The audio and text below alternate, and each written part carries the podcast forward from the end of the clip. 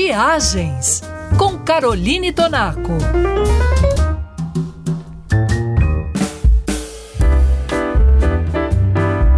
O Parque Nacional Vicente Pérez Rosales é ponto de parada obrigatório para quem faz a travessia dos Lagos Andinos. Fundado há quase 100 anos, ele é o parque nacional mais antigo do Chile e tem cerca de 2.500 quilômetros quadrados. Depois de uma breve viagem, margeando o Lago Llanquihue, nós chegamos à entrada do parque.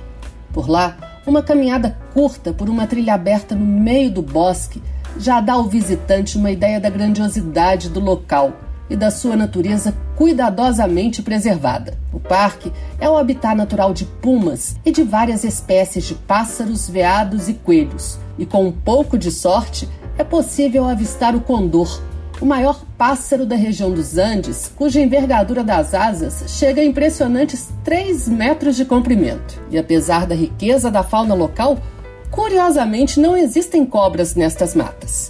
Outras atrações do parque são os imensos blocos de pedra e os saltos Petruê, o ponto alto do passeio. Essas poderosas quedas d'água são originárias do degelo e, com uma velocidade feroz e um barulho estrondoso, vão fluindo naturalmente, seguindo a sua missão de esculpir a pedra de forma magnífica. A estrutura montada para que os turistas vejam os saltos é muito boa, mas se você quiser ainda mais proximidade, poderá fazer um passeio de barco pelo rio.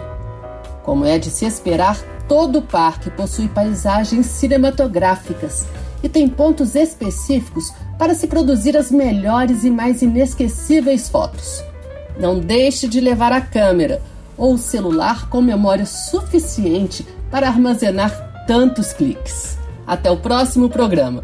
E para continuar viajando pelo Chile, acesse o site travel3.com.br.